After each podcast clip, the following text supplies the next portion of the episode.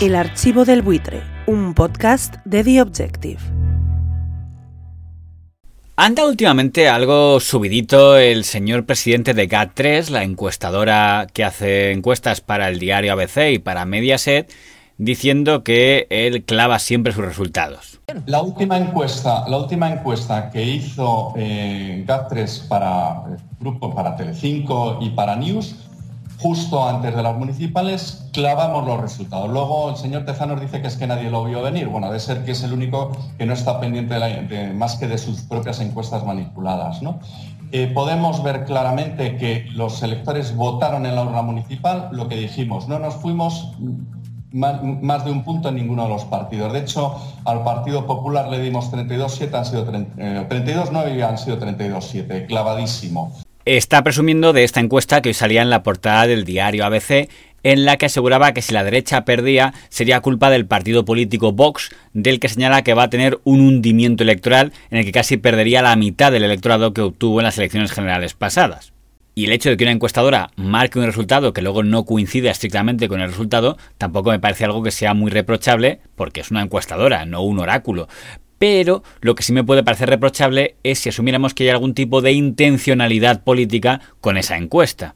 Porque alguien mal pensado podría pensar que GAT3 lleva mucho tiempo fomentando siempre encuestas en defensa del voto útil al Partido Popular y en contra del voto a Vox. Por ejemplo, ya en 2011, en la misma portada del diario ABC, veíamos encuestas de GAT3 como esta, donde decían que por culpa de la aparición de Vox, seguiría gobernando don Pedro Sánchez se podría señalar que lo único que hace K3 es señalar una obviedad en el que la fragmentación del voto de la derecha favorece a la izquierda y que por tanto no habría ningún tipo de intencionalidad editorial con ese tipo de portadas ni ese tipo de encuestas. Claro, pero el problema es que si el presidente de la encuestadora, el señor Michavila, hermano de un exministro del Partido Popular, es además tertuliano pues cuando podemos ver si tiene algún tipo de línea editorial o de preferencia política. Y llámenme maniático, pero escuchando sus intervenciones como tertuliano, juraría que un poco, un poco, un poco de manía sí que tiene a los de Vox. Eh, igual que Podemos eran los hijos de los votantes del Partido Socialista, Vox en muy buena parte son los votantes de los hijos del Partido Popular. Ese jovencito que fue con el cubata en la mano a, hacer la patria española con un cubata cantando eh, pues el himno de la Legión en una... Pues en el fondo, sí, pues hoy día hay mucho patriotismo en Salón. Patriotismo de salón, decía hablando de este partido, y luego hacía una comparación muy objetiva entre el Partido Popular y Vox.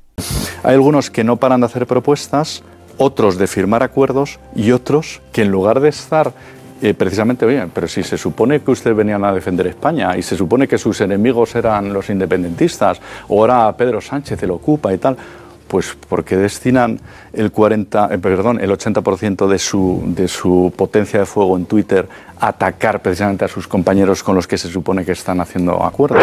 En cuanto a qué valor debemos dar a las encuestas de GAT3, pues supongo que lo que importa es lo que opinen los que le pagan, las empresas que pagan a GAT3 para publicar sus encuestas en sus medios.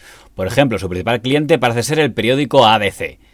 Y el que fue su director, don Víctor Rubido, decía que eran encuestas que les parecían muy fiables, las más fiables de España.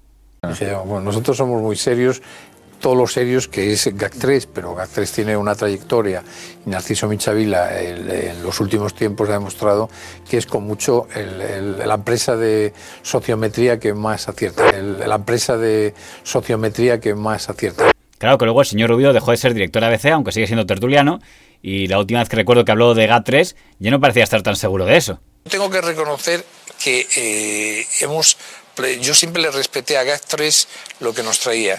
Pero yo siempre tuve la intuición, tanto hablando con Narciso Michavila como otros, que había como una cierta improvisación, que se miraban mucho de reojo unos a otros, unas empresas a otras. que el CIS es el que les va marcando siempre la pauta. Es, que, es decir, si el CIS dice va a haber sorpaso, todos van detrás de eso. Y al final un periódico no puede estar haciendo encuestas de 60.000 euros. Algunas me consta que las dibuja el director, eh, eso me lo ha contado. Algún, alguno dice, no, yo la llego allí y el director me dice, ¿tú aquí quieres decir 117? ¿no? Y dices, bueno, lo que tú digas. Es curioso cómo puede opinar la opinión de una persona sobre una misma encuestadora. De todos modos, la lección es que no conviene emborracharse con las encuestas. De todos modos, con el tema de las encuestas diría que no conviene emborracharse con ellas, porque recuerdo que en 2021 el escudero de un candidato a la presidencia del gobierno se veía tan arriba por las encuestas que en ese momento le daban mayoría que ya hasta llegó a asegurar que ya había formado su Consejo de Ministros. Eso decía el escudero de entonces, don Teodoro García Egea. Estamos ya diseñando los primeros consejos de ministros de Pablo Casado como presidente del gobierno. Ese es el objetivo de esta convención. Bien, el señor que ya se veía formando gobierno no existe, ni el escudero ni el candidato.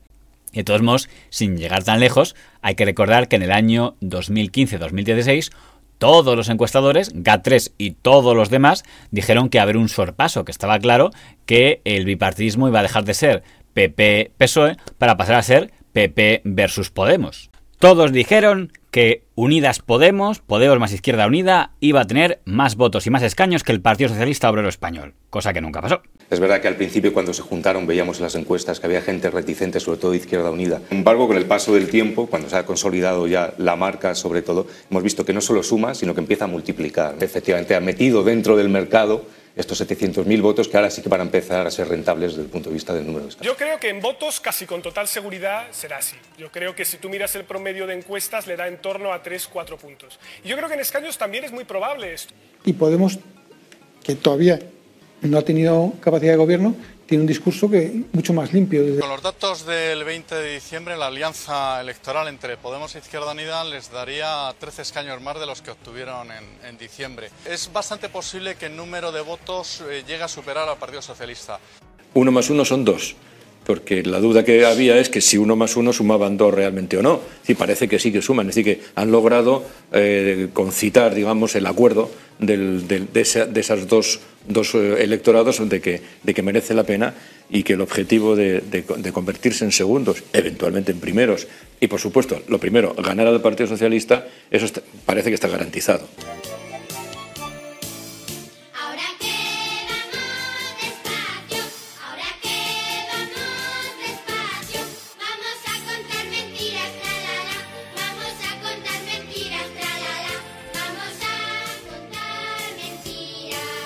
Y el señor don Pablo Iglesias se lo llegó a creer tanto que solo por las encuestas ya se proclamó jefe de la oposición. Ya decía que el jefe de la oposición, el señor Rajoy, era él y no don Pedro Sánchez, porque daba por supuesto que iba a quedar por delante de él. Seremos la oposición, la oposición de verdad. A mí no me gusta no me gusta ver a, dos dirigentes políticos de nuestro país. No es un pacto de Estado, ¿eh? porque el principal partido de la oposición ahora somos nosotros, que el principal partido de la oposición ahora somos nosotros.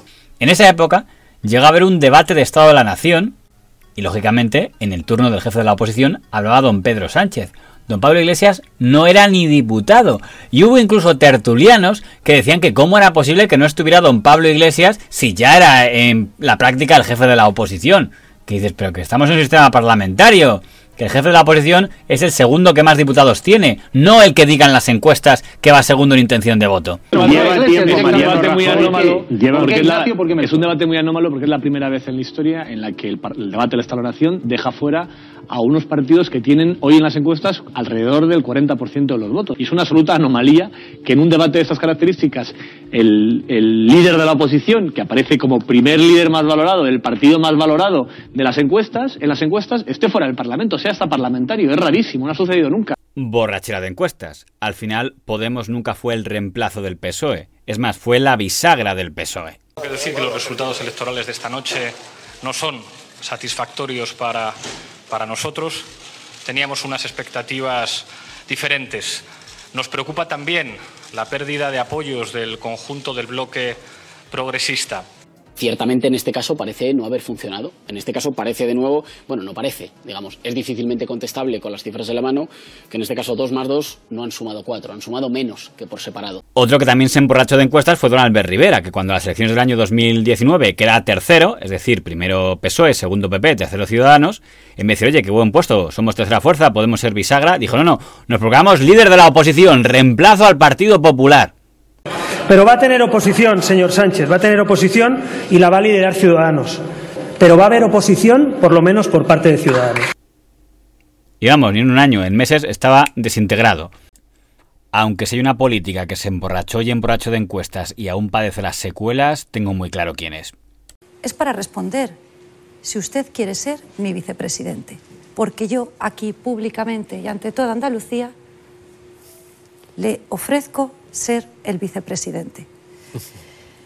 Por lo demás, se, se traslada una imagen que no es real, que yo tengo que decir que es la imagen que yo tenía por unas informaciones que son las únicas que yo disponía, que me daba el partido, que no bajábamos de 22 escaños, con lo cual a mí siempre se me trasladó durante la campaña que lo que estábamos haciendo era pelear por la vicepresidencia y en algún momento hasta se hablaba de pelear por la presidencia.